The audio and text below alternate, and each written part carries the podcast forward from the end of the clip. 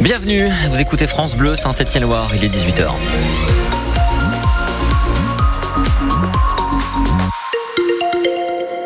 Évidemment, jusqu'à au moins 19h, on va vous accompagner sur France Bleu Saint-Étienne-Loire. Vos informations, circulation 04 77 10 0010. On va y revenir évidemment en large et en long sur France Bleu Saint-Étienne-Loire, juste après le journal de 18h. Bonsoir David Valverde. Bonsoir Olivier, bonsoir tout le monde. Et on va commencer ce journal avec ça évidemment. Toujours de grosses perturbations sur la route ce soir en lien avec la mobilisation des agriculteurs. Oui, dans la Loire, le blocage est terminé sur l'A47 à Givors, mais pour l'instant, la préfecture n'a pas encore levé l'interdiction de circulation entre le nœud de Ternay et Rive de Gier. Les axes secondaires sont donc forcément engorgés ce soir. Et puis sur l'A72, on est dans la plaine de la Loire cette fois. Les agriculteurs sont euh, supposés avoir levé le camp. Ils devaient le faire à 17h, mais ça n'a pas encore été le cas. Il y a une interdiction de circuler sur cet axe qui est de toute façon toujours en vigueur entre l'échangeur 10 de Ratarieux et la bretelle 8 de Vauche dans les deux sens. Et des difficultés ce soir aussi en Haute-Loire. Autour du Puy-en-Velay, précisément sur la RN 88. Un blocage là aussi est en cours. Circulation interdite par la préfecture entre le giratoire des Baraques, c'est le début de la deux fois deux voies dans le sens sud-nord et l'échangeur de Monteil, c'est l'échangeur numéro 50. Tout ça, c'est le point d'orgue d'une journée de mobilisation qui avait commencé dans le centre-ville du Puy-en-Velay ce midi avec une centaine de tracteurs Mathilde Montagnon. C'est un slogan qu'on voit sur de nombreux tracteurs. Petit, on en rêve, adulte, on en crève. Forcément, ça interpelle Zoé, en deuxième année de BTS agricole à Vals-près-le-Puy, venue avec sa classe, grossir les rangs de la manifestation. Oui, on s'en concerné parce que c'est les métiers qu'on veut faire, donc on veut en vivre. Quoi. Il y en a qui en vivent pas. Avec 500 euros par mois, on va pas aller bien loin. C'est un peu inquiétant, ouais, ça fait peur un peu. Beaucoup d'inquiétude, mais également de la colère chez les agriculteurs rassemblés devant la préfecture. Le maire du Puy-en-Velay, Michel Chapuis, les comprend. A priori, je pense qu'ils ont raison d'être en colère. Quand on voit le nombre d'heures qu'ils y passent, l'énergie qu'ils déploient, les frais, les prêts qu'ils sont obligés d'engager, ouais, on a envie simplement, comme tout le monde, qu'ils puissent vivre de leur métier. Mais en Haute-Loire, la colère vise également spécifiquement l'Office français de la biodiversité. Il y aurait trop de contrôle, selon Yannick Fialip, président de la Chambre d'agriculture. J'ai un agriculteur qui vient de me dire qu'il a été convoqué pendant deux heures par l'Office de la biodiversité pour en voir enlever un tas de pierres dans un pré. J'en ai un autre qui me dit j'ai été convoqué parce que j'ai entretenu ma. Il y a un moment, je pense que ces gens-là, aujourd'hui, sont hors sol, sont en roue libre. C'est pas parce qu'ils ont un fusil qu'ils ont le droit de venir semer la terreur chez les agriculteurs. Le président de la Chambre qui demande la dissolution de l'Office français de la biodiversité ou à minima sa mise sous tutelle par la préfecture.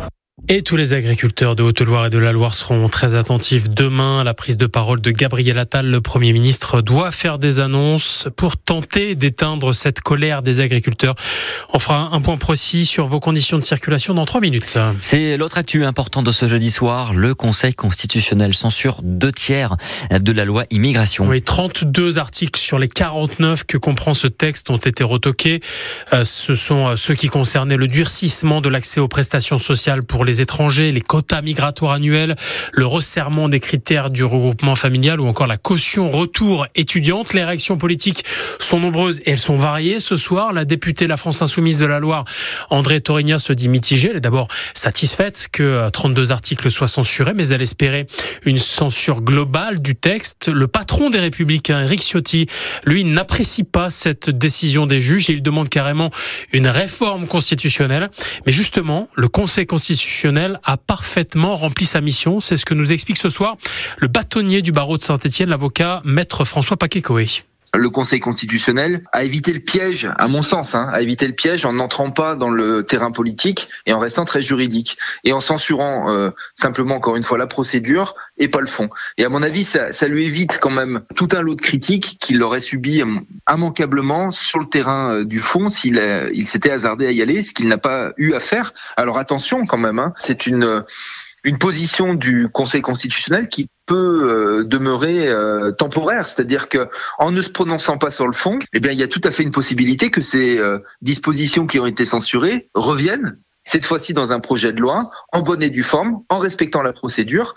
Et dans ce cas-là, peut-être que le Conseil constitutionnel aura ultérieurement à se prononcer sur le fond. Mais si vous voulez, c'est pas le rejet définitif de ces dispositions, c'est une censure de la procédure. Et donc demain, si ces dispositions reviennent en bonne et due forme, eh bien, elles seront euh, euh, appréciées sur le fond cette fois-ci par le Conseil constitutionnel. Et vous l'avez compris avec euh, ces explications du bâtonnier de, de Saint-Étienne, maître François Paquet-Coé, on n'en a sans doute pas terminé avec tout l'aspect judiciaire de cette loi immigration que vous retrouvez avec ces explications adaptées naturellement à cette décision du Conseil constitutionnel sur francebleu.fr.